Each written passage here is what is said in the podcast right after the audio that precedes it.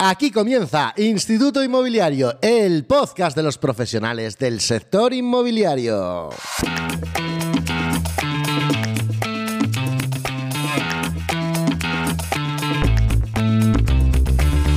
Hola, hola, ¿cómo estás? Soy Manu Arias, Manu Arias Realtor, Realtor ADR, CRS, API Profesional en la ciudad de Salamanca. Y aquí comienza el podcast de los amantes, de los profesionales del sector inmobiliario.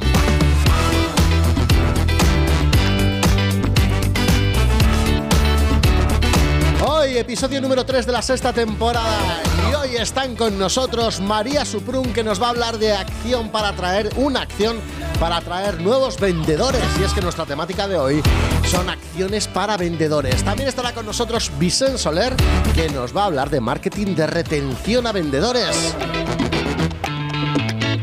Patricia Magro, que nos trae un ladrillazo porque nos recomienda trabajar las expectativas del vendedor.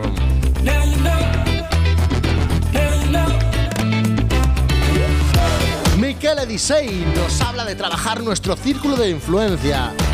Iván Gomariz nos habla de atraer a clientes vendedores con Instagram. Pero también estará con nosotros Tony García, que como cada semana nos trae la actualidad inmobiliaria. Y el magnate del ladrillo, Charlie Hoyos, nos va a hablar de una de las peores cosas que tiene la inversión inmobiliaria. Concretamente, nos va a hablar de las juntas de vecinos.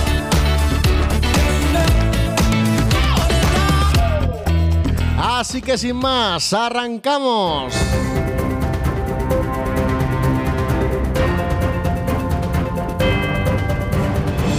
Siempre, recordarte que este es un podcast que encuentras en cualquier plataforma, en todas las plataformas de podcast, también en YouTube. Y pedirte que contestes a nuestra encuesta en Spotify, que dejes comentarios, que digas lo que te parece, qué mejorarías, qué te gusta, qué no te gusta en Apple Music, Spotify, allá donde lo estés escuchando, Apple Podcast, mejor dicho. Y de verdad que gracias porque cada semana es más gente la que se va uniendo a Instituto Inmobiliario. Y estáis convirtiendo este podcast en el podcast de referencia para todos los profesionales inmobiliarios de nuestro país. Y entre todos estamos haciendo un sector mejor, pero sobre todo mejor. ¿Para quién? Para nuestros clientes y usuarios, que son los que están ahí, los que nos necesitan.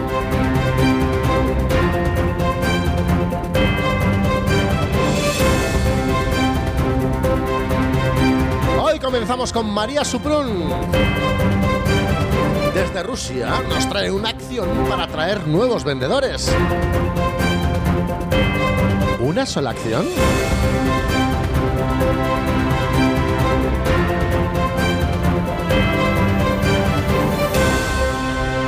Bueno, bueno, bueno, pues que sea ella la que nos cuente.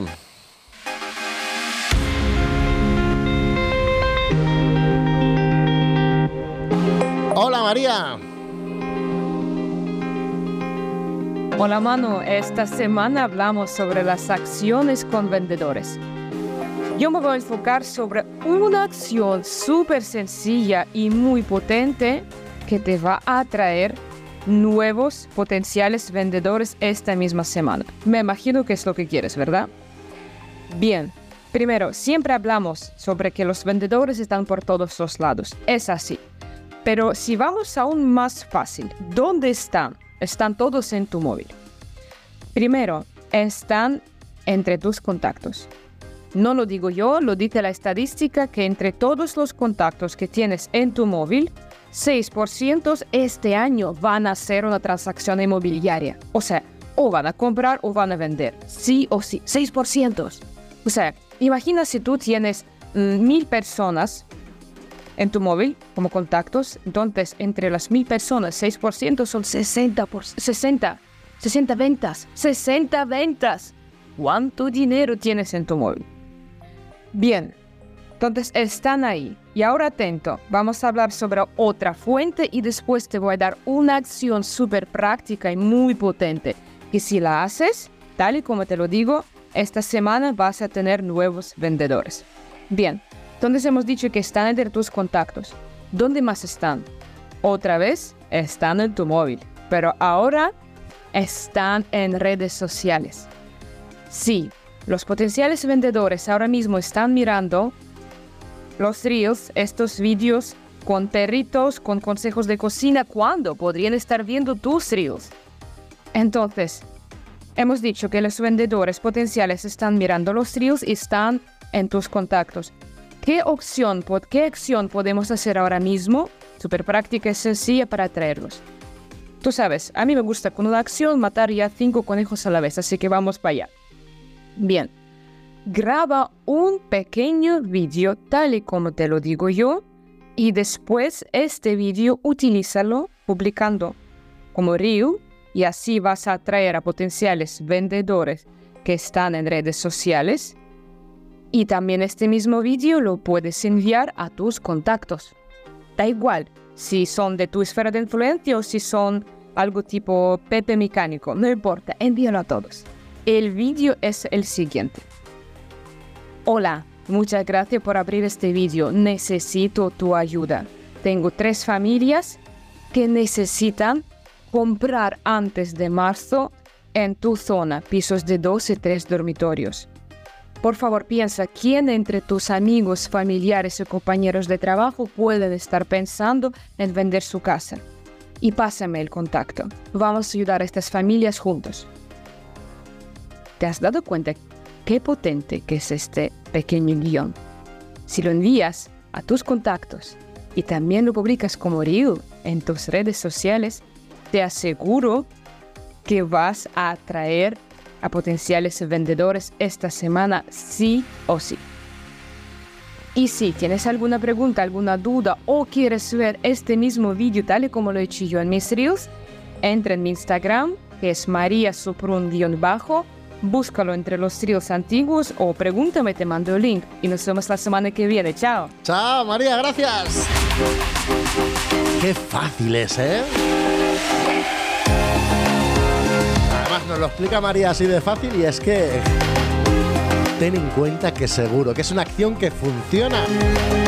¿Qué ocurre? Pues muchas veces es ese miedo el que no nos deja realizarla. Vale, tenemos algún vendedor más gracias a esta acción que nos ha contado María. Y ahora la pregunta puede ser, ¿y cómo lo retenemos? Pues de eso, esta semana nos habla nada más y nada menos que Vicente Soler.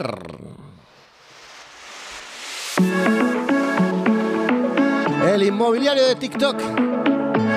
Marketing de retención a vendedores. Hola Vicente. Hola Manu, buenos días, tanto a ti como al resto de colaboradores y obviamente a nuestros oyentes. Para mí, las acciones de vendedores es el todo de la agencia inmobiliaria. Me explico todo el marketing de una agencia inmobiliaria debe ir dirigido a los vendedores, incluso el que en teoría va destinado a los compradores. Para una inmobiliaria tradicional, el secreto es tener producto a precio. Si haces esto, los compradores lleguen solos. Así que, como ves, es un tema súper extenso del que podrías hablar durante horas. Entonces me centraré en un pequeño concepto dentro de todo este mundo, el marketing de retención, aplicando obviamente a los vendedores. Piensa que yo trabajo solo en exclusiva.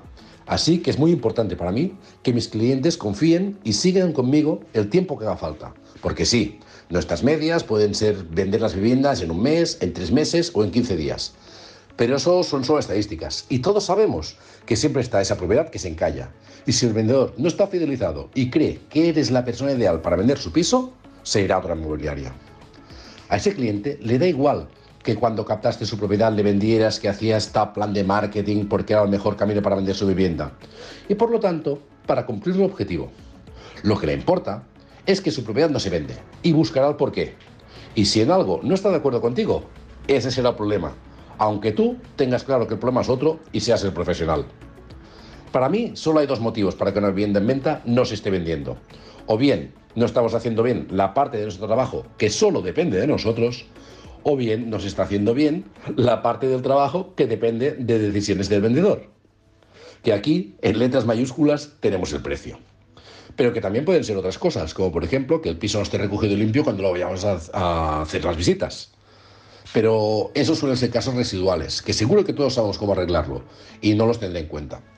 Así que la parte que depende solo de nosotros no solo debe ser impocable, sino que el vendedor tiene que percibirlo así. Entonces, cuando yo hago, por ejemplo, el anuncio de la venta de la propiedad del señor Pepito, todo lo que hay en ese anuncio, fotos, vídeos, tu ritual, descripción, etc., va enfocado a que le guste al señor Pepito.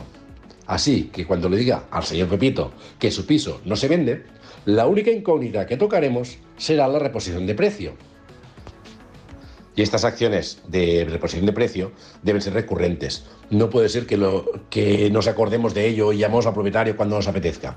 Deben estar programadas y serán en función de los resultados. Además, el señor Pepito siempre debe estar informado de lo que está pasando con su casa. Si hay visitas, si no hay visitas, si llegan contactos o no, etc. De esta manera, da igual que tardemos un mes, dos meses o un año en vender esa propiedad, porque como, como estas acciones han estado planificadas para retener a ese cliente, seguirá confiando en nosotros para la venta de su casa. Te voy a contar un ejemplo. La exclusiva que más he tardado, en vender ha sido una casa que tuvimos en venta durante más de cuatro años. El propietario sabía que la casa estaba, estaba cara. Había unas deudas que hacían que no pudiéramos bajar el precio, ya que no tenía suficiente solvencia económica para pedir un préstamo y junto con la venta de la casa, que era su vivienda habitual, cancelar los embargos. Sabíamos que el mercado en esa época estaba en subida y lo tuvimos en cuenta en el plan de marketing. A los cuatro años y medio conseguimos vender la propiedad. Y el propietario estaba harto de contestar a otras agencias que no iba a poner la casa con ellos porque tenía exclusividad conmigo. Porque no sé en vuestras zonas, pero en la mía es habitual que otras agencias vayan a intentar captar propiedades que estén en venta diciendo que esto triunfarán donde tú fracasaste. Y quizás, para algunos de vosotros, podéis pensar que no vale la pena tener una propiedad cuatro años sin venderse. Pero para mí, vender esa propiedad, aparte de ser un logro personal, ha sido un negocio redondo. Porque adivinad quién es a día de hoy el cliente que más recomendadas me envía. Así que os animo a todos a hacer todas las acciones de marketing de retención posibles con vuestros clientes, que para mí es una apuesta segura. Nos vemos la semana que viene. Gracias, Vicens. Concretamente tú y yo nos vemos mañana. Que mañana, hoy mismo, cuando estáis escuchando este podcast y lo estáis escuchando el lunes, tenemos la Asamblea Nacional de FAI en Madrid. Ah, por cierto, también voy a ver allí a mi amigo Ángel de Málaga, presidente de la Asociación de Buenas Prácticas Inmobiliarias, y aprovecho desde aquí ya para felicitarle porque acaba de ser su cumpleaños, Ángel Sunsol, al que apreciamos y queremos un montón. tengo ganas de abrazarle mañana. Estamos hablando de vendedores. La semana que viene vamos a hablar de acciones para nuestros compradores. Acciones que... Mm, nos atraerán eh, compradores a nuestra agencia, acciones de retención y buenas acciones con ellos. Venga, yo creo que llega el momento de recibir un ladrillazo. Nadie da tantos ladrillazos, no, no es que ponga ladrillos, pero vamos, esto de los ladrillazos de marketing se le da bastante bien. Nadie da más ladrillazos y mejores ladrillazos que ella, Patricia Magro.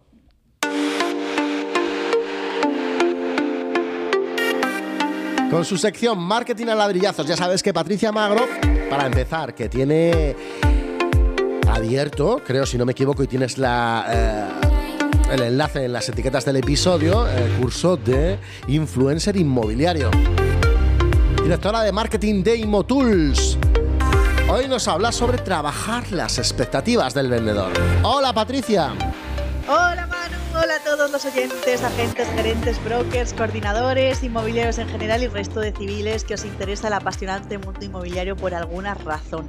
Hoy hablamos de acciones con vendedores, o lo que es lo mismo, pues al final la base más sustancial del trabajo de una agencia de representación, es decir, dar servicio y sobre todo aportar valor a un propietario. Muchas veces damos los servicios al vendedor, bueno, y al comprador también, aunque no es el tema de hoy, pues los damos por inercia más que por convencimiento. Pocos inmobiliarios, y esto lo digo porque lo sé perfectamente, se han parado a hacer ese ejercicio de pensar de verdad no solo qué necesita el propietario, sino qué quiere. Porque hay veces que no son la misma cosa.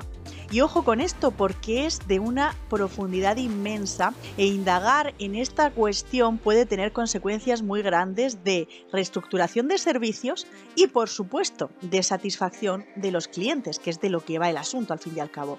Porque amigos, y aquí va el ladrillazo de hoy bien grande, Da igual lo genial y estupendo que sea tu servicio desde la objetividad profesional si el cliente no percibe el valor da exactamente igual, así de duro y de directo. Lo único que importa es la sensación del cliente.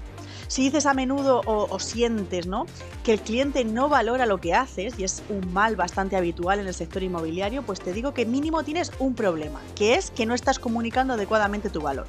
Pero es que podrías tener un problema más grande todavía, y es que no estás aportando no ningún valor sino el valor adecuado. No estás cumpliendo con lo que espera el cliente de ti y seguramente sea porque directamente es que no lo sabes.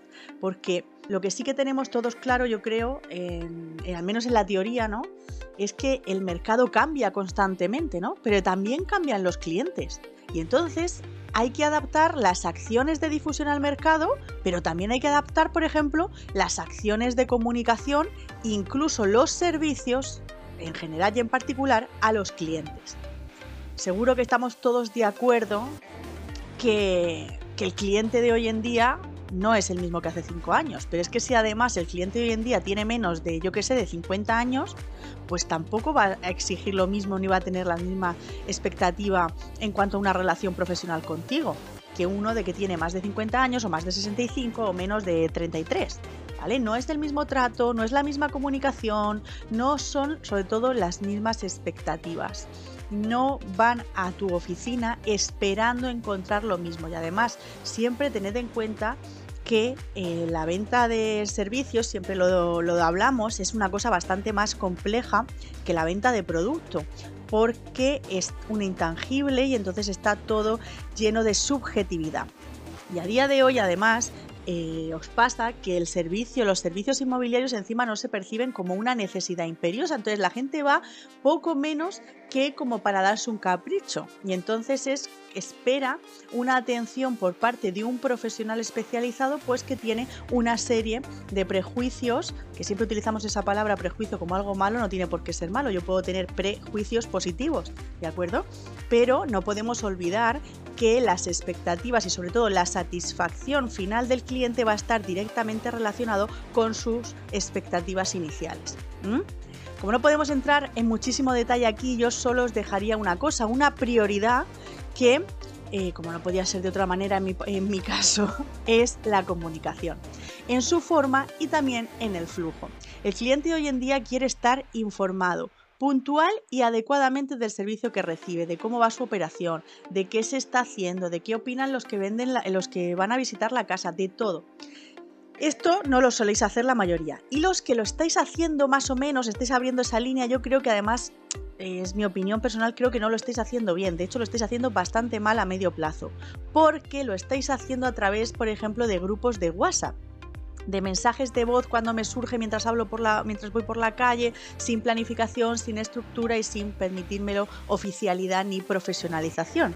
Hay maneras de organizar todas esas comunicaciones, todos esos datos que quiere ver el propietario de una manera automática, por ejemplo a través del CRM con emails automáticos o creando espacios virtuales para los propietarios tipo intranet, ¿no? cuando lo das de alta y ahí pueden ver pues el reflejo de manera automática en tiempo real de los avances, de los datos que creemos importantes, las visitas que se han hecho, el feedback que hemos hecho, igual que rellenamos el feedback de la visita para eh, tenerlo a nivel interno, pues también lo podrían ver los, los propietarios.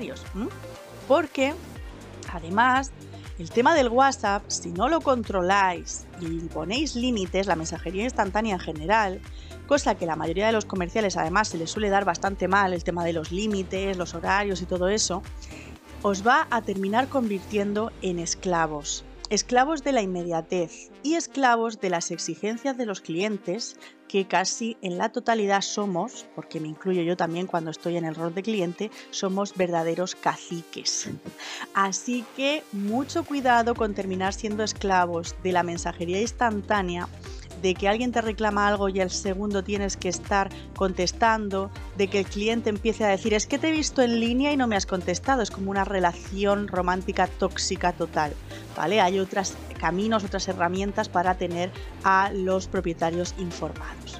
Bueno, pues ese es mi ladrillo. Es solo uno, pero yo creo que es grande, que es estructural y que espero que os haga reflexionar para caminar hacia la mejora de vuestro negocio inmobiliario. Así que nada, nos oímos la semana que viene y mientras, ya lo sabéis, me tenéis en Instagram en arroba patricia-magro, la O final es un cero. Nos vemos allí o aquí, donde queráis. Adiós. Gracias, Patricia. Ay, madre, de verdad, ¿eh? qué gran consejo. Si, si aprendiéramos, si dedicáramos tiempo a utilizar nuestros CRMs mucho mejor en nuestras agencias inmobiliarias, no sabéis el provecho que le podemos sacar y la imagen y sensación de calidad que damos tanto a compradores como a vendedores. Bueno, por cierto, antes estuvo con nosotros María Suprum y se me ha olvidado contaros que el jueves a las 8, el jueves 8, 8 de febrero a las 11 de la mañana, hora Madrid, tiene preparada mm, María Suprum una masterclass cómo crear una oferta inmobiliaria irresistible y asegurar una captación en exclusiva al 7,5% en cualquier zona. Puedes asistir a esa formación, te puedes apuntar, búscala en redes sociales, María Suprum-bajo, cómo crear una oferta inmobiliaria irresistible y asegurar una captación en exclusiva al 7,5 en cualquier zona. María, perdóname que se me había pasado. Este jueves 8 de febrero a las 11 de la mañana, hora Madrid. Momento de hacer una pausa, todavía nos faltan Miquel Edisei, que nos va a hablar de nuestro círculo de influencia, y también de entre nuestro claustro de profesores, que nos van a hablar de acciones para vendedores, nos falta Iván Gomariz, que nos va a hablar de atraer a nuevos clientes vendedores con Instagram. Pero yo creo que es el momento de hablar de la actualidad inmobiliaria. Y es que hay alguien que la trabaja como nadie. Él es Tony García Albadalejo, eh, está en Murcia.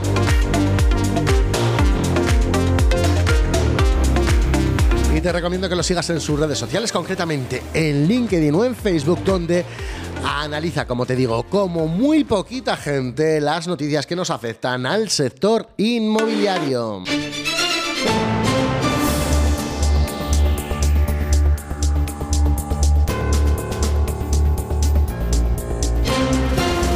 A ver qué nos trae esta semana. Hola Tony, ¿cómo estás? Hola Manu, hola compañeros, amigos, amantes del mundo inmobiliario. Como cada semana os traigo lo más destacado de la actualidad del real estate.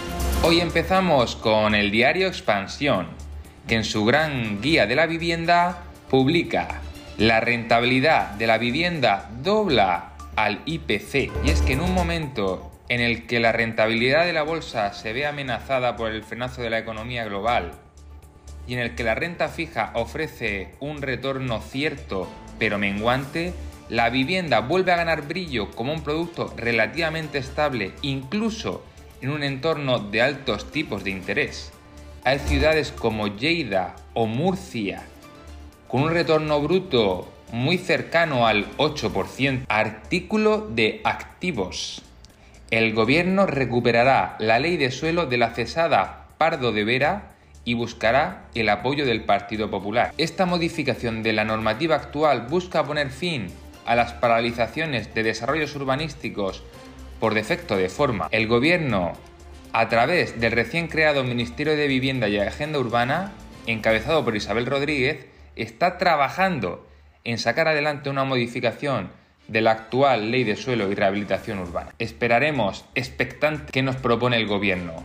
Sin duda, sin duda, el sector promotor agradecerá todo lo que haga que se desbloqueen los planes parciales y que el desarrollo del suelo sea algo más. Artículo de Observatorio Inmobiliario. El precio medio de la vivienda subirá en España un 1,89% en 2024. Según las predicciones de Euroval, el precio medio del metro cuadrado residencial pasaría a nivel nacional desde los 1.752 euros actuales a los 1.785 para finales de este año. Y con esto quiero hilar con un panel que creó el diario Expansión con varios profesionales del sector inmobiliario que también realizaron sus previsiones para el 2024. ¿Y qué nos adelantan? Nos dicen que la compraventa va a bajar con respecto a 2023 en torno a un 7% y que los precios van a subir pero ligeramente, es decir, va a haber una desaceleración en los precios.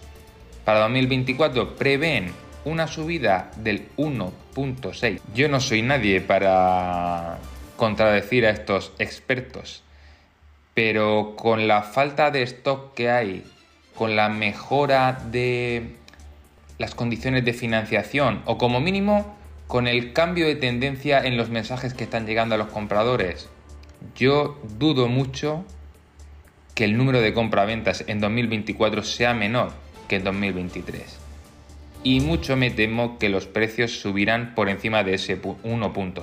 Pero bueno, ya veremos a ver quién acierta en sus previsiones. Y esto es todo por esta semana. Un fuerte abrazo compañeros. Un fuerte abrazo Tony, gracias como siempre, como cada semana.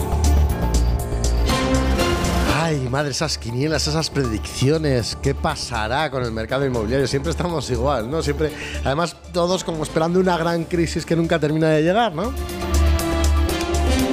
creo que nos viene todavía el miedo de aquel 2007-2008. Bueno.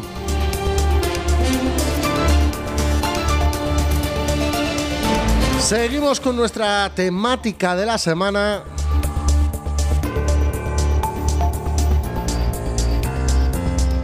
Y ahora es el momento de Michele Disei que hoy nos habla de trabajar nuestro círculo de influencia para atraer nuevos clientes vendedores. Uno de los mejores coach y formadores inmobiliarios que tenemos en nuestro país. Ya sabes que lo puedes encontrar en redes sociales como Michele, Michele, escrito con Che, guion bajo Disei.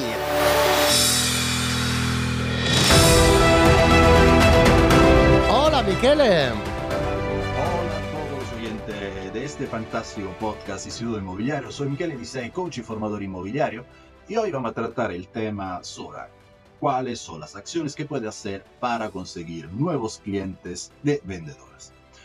Como siempre digo, mira, cuando entras en este sector como agente inmobiliario, tienes dos trabajos. El primero, por supuesto, es todo lo que es ser agente inmobiliario, o sea, ir a ciudad de captaciones, captar la propiedad, recoger la documentación, hacer marketing a la propiedad, enseñar la propiedad, recoger oferta, negociar y preparar el cierre hasta llegar a escritura. Y eso es la parte que yo llamo mantener el negocio. Pero hay otra parte que es mucho más importante, que es hacer crecer el negocio. Y para hacer crecer el negocio, lo único que necesitas son clientes. Da igual cuánto eres bueno como negociador, que tienes el mejor plan de marketing del mundo. Si no eres capaz de generar clientes, no vas a tener un negocio. Generar negocio no es la razón número uno por lo cual entraste seguramente el sector aún así es lo que va a determinar si vas a tener éxito o no. Y cuando hablamos de generaciones de leads, hay dos tipos de agente inmobiliario. Uno son los cazadores y el otro son los granjeros. Por supuesto, si acabas de empezar, ser cazador, o sea, ir a todos, es más sencillo, pero también es cierto que desgasta mucho más energía. Por el otro lado, puede ser un granjero, ¿no? Recordamos la evolución del, del, ser humano, ¿no? Da pasar de ser cazador a ser un granjero. O sea, en vez de estar persiguiendo constantemente la preda, han empezado a entender de poderlo cultivar. Y es lo que le ha permitido de pasar de ser nómada a poderse estabilizar. Cuando empieza, por supuesto, un agente inmobiliario, te aconsejo que empiece a cazar, pero con el pasar del tiempo construye tu granja. Y cuando hablamos de fuente de leads, o sea, ¿dónde puedo sacar? Mira, los top agentes, los mega equipos generalmente se enfocan entre 3 y máximo 5 fuentes de leads, o sea, 5 sitios donde pueden encontrarlo. Pero me dirá, Miguel, ¿cuánto hay? Bueno, te puedo asegurar que hay miles de maneras de poder conseguir clientes. ¿Y dónde puedo elegir? Pues mira lo que mejor te funciona. Y para poderla hacer, mira, hay una fórmula muy sencilla que es cómo calcular el retorno sobre la inversión. Si a alguien le apetece saber cómo poderlo hacer, porque si no voy a pasar del tiempo, que me envíe un mensaje por privado a mi canal de Instagram, que es michele-dice con la palabra ROI, R-O-I, ¿vale? Y le pasaré un vídeo donde lo voy a explicar. Por el otro lado, lo que puedo hacer es compartir con vosotros algunos datos de la NAR, que es la National Association of Realtors, que hace muchas encuestas, para saber de dónde salen ¿okay? generalmente los clientes vendedores. Pues es súper interesante porque alrededor del 39% ¿okay? de los clientes vendedores que han tenido los agentes ha venido o por un referido de un amigo, vecino o familiar. El 27% por un cliente pasado que repetido. Luego, solo un 5% que ha sido contactado directamente por el agente, o sea, por una llamada fría, el 4% por una página web, el 4% por un open house, el 3% porque ha sido referido por otra gente y bajando así hasta la gente que ha entrado en la agencia, que es un 1%. Pues si sumamos 39 más 27, estamos hablando de un 66%, o sea, dos tercios de los clientes vienen a través de personas que ya te conocen. Y eso lo dicen mucho, porque lo que hacemos generalmente como agente inmobiliario es contratar producto o servicio de lo que pensamos que va a funcionar. Yo veo el mercado lleno de esos portales o plataformas que te prometen leads, pero nunca se van a convertir en venta. O te viene, yo qué sé, mira en redes sociales, gente que te dice que lo consigue y, y compras el mismo programa. Visto, yo qué sé, automatizaciones. No, señores, lo que funciona es las personas que ya te conocen. Y te explico por qué. Porque los factores más importantes para un vendedor a la hora de trabajar con un agente inmobiliario, el 35% es la reputación. El 19% es la honestidad y que sea confiable y el 15% que sea un amigo o familiar. Si sumamos 35, 19 y 15, hablamos del 69%, o sea, reputación, honesto y confiable, amigo familiar, puede llegar soltanto de una persona que ya te conoce. Hoy, Miguel, estoy en un sitio nuevo, no conozco a nadie, da igual. Coge tu agenda y llama a todo el mundo. Pero me acabo de mudar en otro país te puedo asegurar que si llamas a los amigos y familiares, habrá alguien que vivirá en este sitio también. Y lo he hecho yo cuando me, por una temporada me mudé a Florencia, hice exactamente ese experimento. Empecé a llamar a toda mi base de datos preguntando, y por cierto, acabo de mudar en Florencia, ¿quién conoces que vive aquí? Y te puedo asegurar que en un día saqué más de 25 personas. Otra manera para poder generar nuevos clientes es apalancarse los clientes pasados. Recuerda, es mucho más fácil trabajar con personas que ya conocen tu servicio frente a buscar nuevos clientes. Tanto que siempre, según la NAR, el 74% de los vendedores dicen que utilizarían el mismo agente, lo recomendarían para comprar o vender su casa, pero solo el 23% lo hace. ¿Adivina por qué? porque generalmente una vez que se ha la transacción el agente inmobiliario se olvida de la persona, cuando realmente en los próximos 3-6 meses, después que ha cerrado la transacción, este vendedor seguirá hablando de lo bien que han hecho, pero si tú no le has dado o no le has educado a referirte, eso no va a ocurrir. Por supuesto, el mayor problema de un agente inmobiliario que le cuesta a generar nuevo cliente no es en la falta de acción, todo lo contrario es que no tiene la claridad en lo que le funciona y no le funciona. Esto lo veo en muchos agentes que, que están en mi programa de productividad de Moneymaker, donde le enseñamos un sistema tan sencillo, tan claro de poder ejecutar, que al principio parece tan banal que he mucha resistencia. Pero con pasar el tiempo es la parte principal para hacer crecer el negocio de todos estos agentes. Recordar eso, muchas veces tenemos la tendencia de poner complejidad en acciones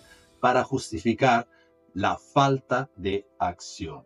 Generar leads entiendo que no es bonito, ¿no? A nadie le encanta, se levanta por la mañana y lo hace. Pero oye, te puedo asegurar que si encuentra la manera de poderlo hacer de una manera sencilla, hasta puede empezar a gustarte.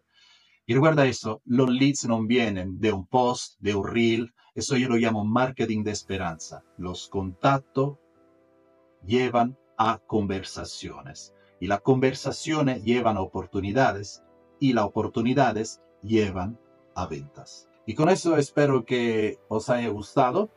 Si alguien tiene alguna pregunta sobre cómo poder mejorar su sistema de generar clientes de una manera sencilla, yo pienso que el gratis es lo que mejor funciona, lo que hacemos nosotros. Muchas veces invertimos dinero para justificar la falta de acción. Me puede escribir por privado a mi cuenta de Instagram que es michele-disei. Y hasta entonces, os mando un fuerte abrazo y os deseo un buen día productivo. Chao. Chao, Michele, gracias. Como siempre, grandísimo, ¿eh? Si es que los tenemos ahí, los tenemos y tenemos que conversar con ellos, mantener la relación, es la clave de nuestro trabajo.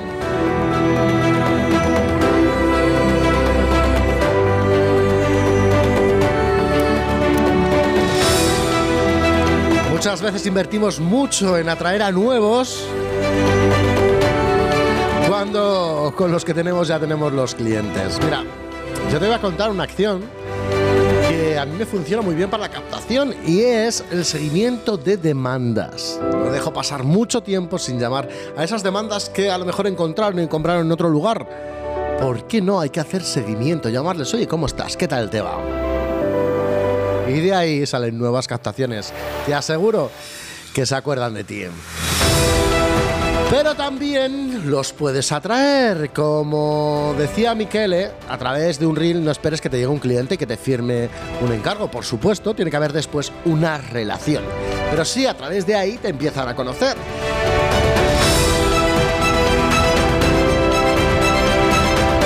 Y hoy Iván Gomariz nos habla de cómo atraer a clientes vendedores a través de nuestro Instagram.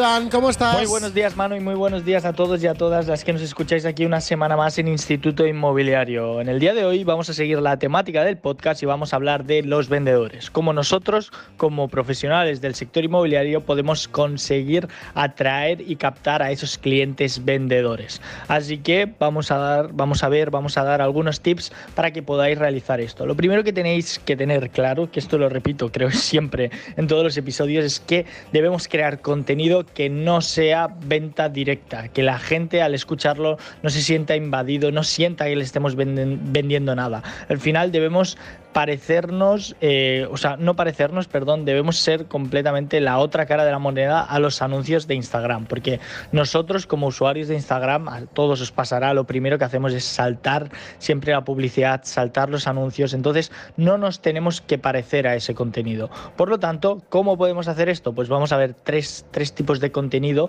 que yo creo que son muy, muy, eh, muy idóneos para captar la atención de sus clientes vendedores. El primero de ellos, contenido de valor y contenido educativo. ¿Qué es esto? Simplemente podéis hacer reels, podéis responder a través de historias, podéis crear post en carrusels. ¿Y qué debemos hacer? Pues debemos resolver las dudas que suele tener la gente a la hora de vender las propiedades. ¿Cómo podemos saber esto? Podemos hacer una lista de las preguntas más frecuentes que nos han hecho todos los clientes desde que estamos en el sector inmobiliario acerca de vender una vivienda. Pues oye, ¿qué impuestos tengo que pagar al vender una propiedad? Eh, ¿Cómo funciona un contrato de arras? Eh, ¿Cuánto tiempo tengo para estar en la propiedad cuando se venda, cómo funciona todo eso, qué pasa si a la persona que me compra no me da la hipoteca. Pues todas esas dudas las podéis recopilar, podéis hacer un reel de respuesta de cada una y podéis crear mucho contenido de valor y educativo. Esto lo que hará es que iréis eh, aportando valor poquito a poquito a esas personas y en algún momento cuando ellas decidan vender, pues probablemente os valoren como una opción a la hora de contrataros como asesores. Esto lo que hace es dotaros también de mucha autoridad porque vais a mostrar que sois asesores inmobiliarios. Podéis ser los mejores asesores inmobiliarios del mundo que si la gente no lo sabe y no lo mostráis, no sirve de nada porque no os conocerán. Entonces debéis dar luz a vuestros conocimientos. Otra de las opciones sería compartir casos reales, compartir videotestimonios de la gente, compartir las reseñas que tengáis en Google. Es una forma muy veraz y muy humana de respaldar el trabajo que hacéis gracias a vuestros clientes. Sí que sé que es verdad conseguir un videotestimonio, pero a lo mejor de cada 20, 30 que preguntéis, sacáis dos o tres. Y esos dos o tres os van a potenciar muchísimo y os van a dar mucha más veracidad a vuestra propuesta de valor. Pero independientemente de eso, no hace falta que sean videotestimonios, ya que las mismas reseñas de Google funcionan también muy, muy bien. Entonces podéis recopilarlas, podéis hacer una plantilla con Canva o con el mismo Instagram y subirla en historias o recopilarlas y hacer un post en carrusel. Y evidentemente, si podéis hacer un videotestimonio, funcionan muy, muy bien. Y luego, por último, una cosa que es muy importante a la hora de captar eh, los clientes vendedores es la propuesta de valor que vosotros ofrecéis. Aparte de todo lo que aportáis a nivel de negociación, a nivel de contratos, a nivel de promocionar la casa, ¿qué le ofrecéis? No? Pues seguramente cuando venga esa persona, vosotros tendréis, tendréis perdón, una lista de puntos, una lista de estrategias en las cuales van a determinar eh, que esa casa se venda de forma más fácil. Ya puede ser fotografías inmobiliarias, vídeo inmobiliario, home staging, 360, pues todas las estrategias de marketing que envuelven el proceso de venta de esa propiedad para promocionarla. Entonces, eso lo que podéis hacer es coger una vivienda, grabar cómo hacéis todo el proceso de la propuesta de valor y compartirlo como si fuese un reel qué es tendencia en Instagram. ¿Cuál sería? Pues por ejemplo, seguramente habéis visto muchos influencers o muchas profesiones distintas que comparten reels de un día eh, como médico de cirugía. Por ejemplo, comparte cómo es el día de un médico de cirugía. Un día como estudiante de ADE y comparte cómo es un día de un estudiante de ADE. Pues vosotros podríais hacer en este caso un día como asesor inmobiliario vendiendo una nueva propiedad. Y podéis hacer un recap de todo lo que hacéis desde que empezáis a hablar con el cliente y hacer la recomendación de documentos hasta el final que se hace la venta. Tardaréis en hacer el reel, pero os quedará un reel muy muy potente. Y si no podéis segmentar tan solo el apartado del marketing y compartir cómo hacéis el reportaje fotográfico, cómo editáis las fotos, cómo lo publicáis y hacer un pequeño short, un pequeño vídeo de 30, 50 segundos donde comuniquéis vuestra propuesta de valor. Y eso es mucho mejor que simplemente grabaros y decir lo que ofrecéis a cámara porque no es un contenido de venta tan intrusivo. Así que hasta aquí las tres ideas, los tres bloques claves que os doy, os puedo asegurar que funcionan. Yo estoy implementando en agencias y la verdad que hay muy buenos resultados. Así que os animo a hacerlo. Y cualquier duda, cualquier cosa, estamos aquí para resolverla. Así que un placer estar una semana más por aquí y nos vemos en la siguiente. Chao, chao. Nos vemos la próxima semana. Iván Gomariz, experto en fotografía inmobiliaria y redes sociales para inmobiliarias, imagen inmobiliaria-bajo. Así lo encuentras en Instagram. Gracias, Iván. Y ahora, hasta aquí ha sido nuestro contenido, también metiendo la actualidad inmobiliaria, relativa a nuestra temática de hoy, que son las acciones de vendedores. Pero, ¿por qué no hablar de inversión inmobiliaria? Para ello tenemos a nuestro magnate del ladrillo. Ya sabes que lo puedes encontrar así, más Magnates Ladrillo en las redes sociales, su podcast, su canal de YouTube Magnates del Ladrillo y su libro La Biblia del Magnate del Ladrillo. Él es Charlie Hoyos. Y hoy nos habla de una de las peores cosas que tiene la inversión inmobiliaria. Concretamente, nos habla de las juntas de vecinos y de una anécdota muy curiosa. Hola Charlie. Muy buenos días, Manu Arias. Un placer estar por aquí una mañana más. Y hola a todos nuestros queridos oyentes, a esos magnates de ladrillo que nos siguen con muchas ganas escuchando el podcast de Instituto Inmobiliario. Aquí Charlie Hoyos del canal y podcast de Magnates de Ladrillo y autor de la Biblia del Magnate de Ladrillo, para hablarte sobre el maravilloso mundo del real estate, de las inversiones inmobiliarias y de la mentalidad necesaria para poder vivir de las rentas mientras duermes o estás de vacaciones. Hoy te quiero hablar sobre un tema dentro de la inversión inmobiliaria que yo creo, bajo mi punto de vista, que es el más feo. ¿Vale? Para mí, yo lo llamo, de hecho, hace unos días lancé un episodio hablando sobre ello y lo titulé como la mayor frustración inmobiliaria dentro de, pues eso, de este mundillo, ¿no? La mayor frustración inmobiliaria. Y bueno, es cierto que hay actualizaciones, si alguna persona ha escuchado ese, episodio por, al completo, y bueno, te pongo un poco de situación para que veas que el tema de la inversión inmobiliaria es apasionante, es muy bonita. De hecho, te permite, pues como vengo siempre diciendo, crear esa libertad, crear ciertos ingresos semipasivos, porque siempre hay que hacer cosas. Y yo te voy a contar una de esas cosas, pues que hay que hacer, a no ser que la hagas por completo, y es el tema de siempre que hay que lidiar con esos propietarios de ese inmueble o de esa, de esa finca en la que te encuentras, ¿no?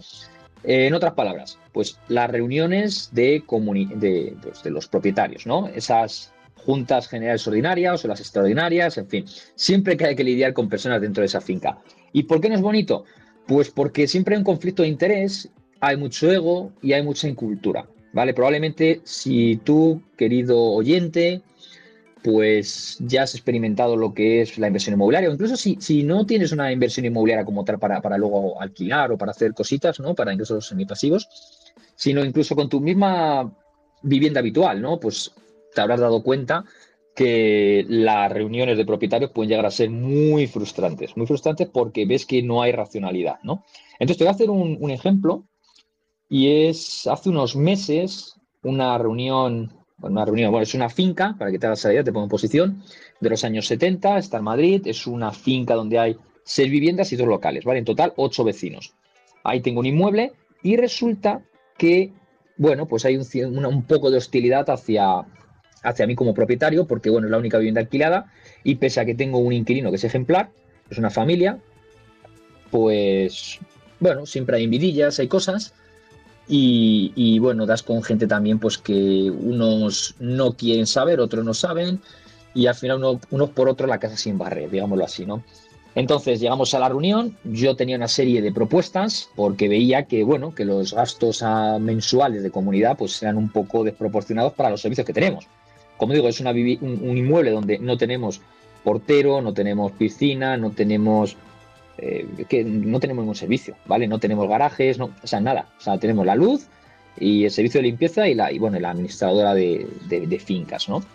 Entonces, bueno, pues yo hice una serie de propuestas eh, cuando me llegaron las, cuentas, porque sí que es cierto que, fijaos para que veas un poquito cómo, cómo funciona el tema, pese a que tenemos una administradora allí pues, hace muchos años, a mí no me, no me ha gustado nunca nada porque no hace bien su trabajo y bueno, solamente para que te hagas la idea, las cuentas de 2019 a 2021 eh, no las presentó 2022. ¿Sabes? Yo anualmente he ido preguntando, digo, oye, ¿qué sucede con estas cuentas?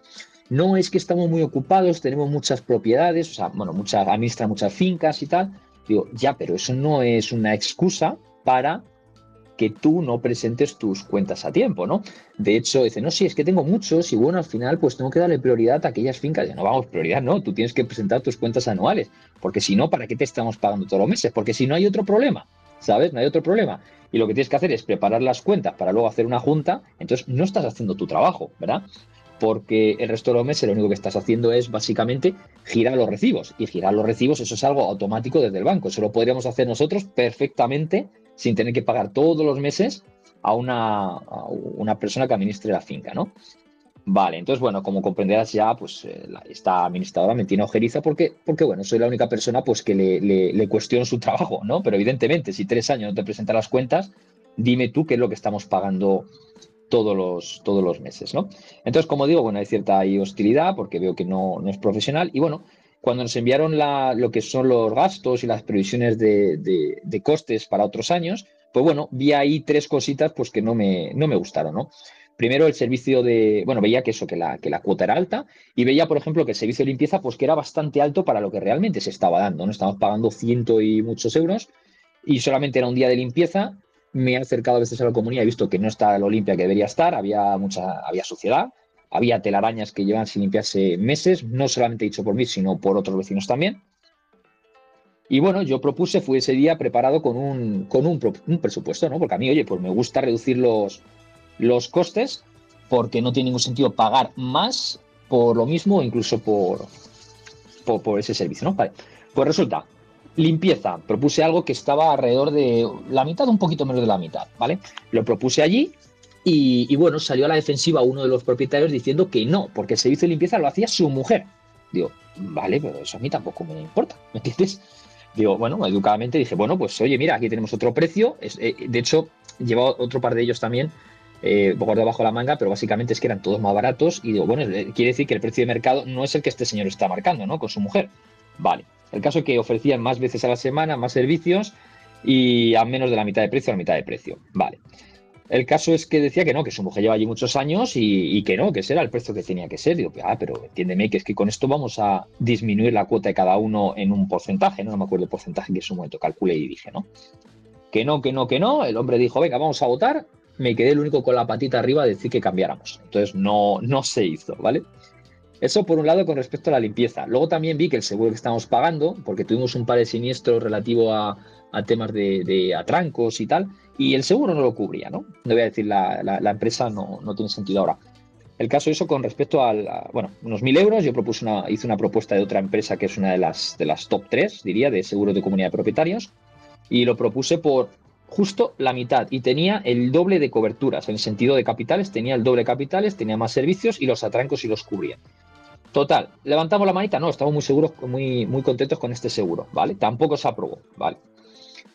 También hubo otro tema y era las comisiones bancarias. Pregunté, oye, ¿por qué estamos pagando como 600 euros de comisiones bancarias solamente por girar los recibos? No, es que claro, no sé decirte. Ya, pero es que tú tendrías que saber esto. De hecho, te lo llevo preguntando tres años por, por correo electrónico y me dices que no sabes y que vaya a la, y que vaya la reunión y que entonces me explicarás, ¿no? De hecho, no he hecho una puntualización, pero normalmente no me gusta la reunión de propietarios, como bueno, como ya adelantado, pero sí que es cierto que a esta me gusta ir por el hecho de que veo que hay desorganización, ¿no? Por parte de la administradora. El caso que no se apoyó ninguna propuesta, pero como en vista de que vio la administradora pues de que no hay unión y que a la gente le da, un, le da igual reducir los costes, porque con estas propuestas que estaba haciendo hubiéramos reducido la cuota de la comunidad a la mitad, ¿vale? A la mitad. Como estoy proponiendo todos los gastos a la mitad, pues más o menos eh, a la mitad, que estaría muy bien, ¿no? Vale. Pues el caso que ella dijo, oye, tengo que haceros una propuesta, y es que se quería incrementar los, costes, los ingresos suyos, sus honorarios, ¿no? Por sus servicios. Y ahí votaron todos que sí. O sea, yo para reducir la limpieza, el seguro y las comisiones, todo el mundo dijo que no, y yo el único que dije que sí, levanté la patita y dije que sí. Y para los honorarios fue el único que dije que no, y todos dijeron que sí. digo, tiene narices. Digo, a ver, que, que, queremos reducir los costes, no queremos incrementarlos. En fin, total que se fue con, pues bueno, con una sonrisa triunfante la administradora. El caso es que donde las da las toman, porque después ya de, varios meses, resulta que hemos tenido una reunión recientemente, esta semana, y hemos tratado otra vez estos temas. ¿Qué sucede? Que esta señora ya no contaba con esos apoyos. He venido otra vez con las mismas preguntas, las mismas propuestas. Pero esta señora ya no contaba con los mismos eh, apoyos porque esos dos propietarios que la apoyaban, el de la limpieza y, otro, que los apoyaban absolutamente con todo, no sé, estaban como queriendo hacerle la, pelota a esta administradora, resulta que los dos han vendido su propiedad, uno el loca y otro la, vivienda, ¿no? ¿Qué sucede? Pues que los dos que han venido, una, pues es bastante seria, ¿vale? Y le gustan las cosas bien hechas, y, y la otra es una pareja de jóvenes que lo que buscan también, pues oye, si se puede pagar menos por lo mismo, por algo mejor, pues joder, vamos a hacerlo, ¿no? El caso es que, claro, al final todo el mundo la estaba cuestionando, estas personas la cuestionaban, oye, pero es que, claro, es que lo que está diciendo, porque yo hice las mismas propuestas, dice, oye, la limpieza. Lo cierto es que este señor, como se iba, pues hay que contratar una limpieza. Al final sí, se va a coger la limpieza que yo estoy proponiendo, en el seguro también lo vamos a mirar en cuanto expire, porque lo hemos pagado hace unos meses. Y con las comisiones vamos a ver un nuevo banco. El hecho es que como la estuvimos cuestionando por varios temas que no estaban claros dentro de, los costes durante el año, porque no sé, reparación de puerta 500, 600 euros me parece proporcionado y tampoco sabía explicar muy bien, ¿no? ¿Qué sucede? Pues que al final, después de haberla cuestionado entre varias personas y tal, la señorita o la señora dijo que, que renunciaba a su puesto. Que renunciaba a su puesto, que ya no iba a consentir que se la cuestionara su trabajo. Yo, claro, es mejor que nadie diga nada, que todos aprueben las tonterías que dices, ¿verdad? Y que no tengas que trabajar o que presente las cuentas cada tres años. Entonces, porque, insisto, eh, la persona que está ahí gestionando la finca trabaja por y para ti, en este sentido, ¿no? Para la comunidad, no tú para ella. Es decir, la propiedad es tuya y ella es una mera gestora. Esto es como un presidente del gobierno, no es su país, o los políticos, no es su país, es el país de todos los españoles y ellos son personas que están ahí provisionalmente que reciben un sueldo por hacer un buen trabajo, pero si hacen algo mal, pues fuera, ¿no? Vale, dicho lo anterior, ahora nos vemos en la aventura de que hay que contratar a un nuevo administrador de propiedades, ¿vale? Que esto está, controlado. Y, bueno, estamos, parece que estamos remando todos en la, misma, en la misma dirección, ¿no?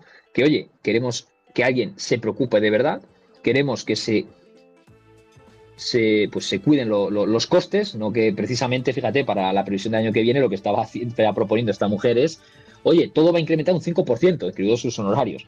Digo, pero vamos a ver, en vez de decir más 5% y que incrementamos otra vez las cuotas, ¿por qué no buscas vías alternativas para reducir los costes? Eso tendrías que hacerlo tú como administradora, ¿no? O por lo menos cuando, porque proactivamente yo he llevado presupuestos y cosas, pues por lo menos apoyarlo, ¿no? Es decir, ¿para qué vamos a cambiar? Estamos muy a gusto como estamos. En fin, lo que hacía era un poco desalentar esos, esos cambios, ¿no? Y eso no es una buena administradora, lo único que quería era quitarse ya de trabajo porque, bueno, tiene que contactar con la empresa, tiene que firmar el contrato, etcétera, etcétera, ¿no? O bueno, o en este caso el, el presidente, pero ella al final también tiene que hacer algo de trabajo administrativo. Así que bueno, con esto lo que te quiero decir es, eh, una vez se gana, otra vez se pierde. Esto para mí es la parte más frustrante porque cuando tú tienes que buscar un inmueble, tienes que buscar financiación, tienes que invertir, tienes que gestionarlo, realmente eso depende en gran medida de ti, ¿no? Pero todas aquellas cosas que no dependen de ti, porque aunque tú estés diciendo, oye, mira, voy a reducir las cuotas, no sé, en un 99%, aunque lo explique muy bien, aunque lo venda muy bien, si no hay buena disposición y ves que la gente pues no piensa, no es racional, pues al final ¿qué es lo que va a suceder? Pues que no se va a aprobar y te puedes llegar a, frustrar. Y eso es precisamente lo que quiero decirte, que no todo es llegar y poner el cazo, no todo es llegar y decir, estos son ingresos pasivos, qué bonito queda, ¿no? No voy a hacer nada en mi vida. No, para nada. Eh, hay cosas que hay que hacer, hay cosas más agradables, cosas más agradables. Lo importante es que tú como inversor o inversora tienes que estar preparado para todo. ¿Vale? Y dicho eso, llegamos al final del episodio. Como siempre, felices inversiones y que seas muy feliz porque tu libertad financiera está cada vez más cerca. Y muchas gracias, Manu, una vez más por esta pedazo de iniciativa Instituto Inmobiliario. Gracias a todos nuestros oyentes. Así que nada, un fuerte abrazo de Charlie Hoyos, de Magnates de Ladrillo y autor de la Biblia del Magnate de Ladrillo. Nos escuchamos, chao. Nos escuchamos, Charlie, gracias, gracias de verdad. Ah, y esas reuniones de vecinos, ¿eh? ¿A quién le han tocado? Bueno, pues es así, vivir en comunidad o tener propiedades en, comunidades. Bueno, pues es así, muchas veces se lucha con esos administradores de fincas, pero me encanta tu anécdota porque es de esas típicas en las que todos, de una cierta manera, nos hemos visto reflejados en mil ocasiones. Bueno, ya sabes que tienes un libro en Amazon, tienes la etiqueta, tienes el enlace, las etiquetas del episodio, mejor dicho la Biblia del magnate del ladrillo. Y hasta aquí nuestro episodio de Instituto Inmobiliario del día de hoy.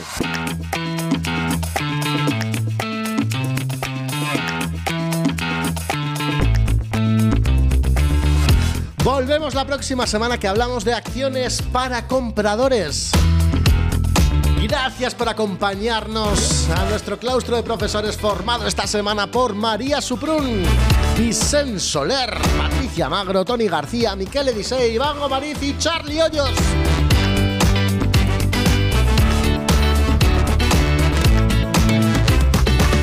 Como siempre, pedirte que le des amor a este podcast allá donde lo estés escuchando, sea donde sea, te necesitamos. comentarte que ya con las estadísticas aquí en la mesa, hemos subido un 26% nuestra audiencia y estamos de nuevo dentro de los 100 podcasts más escuchados de negocios en nuestro país. ¡Bien!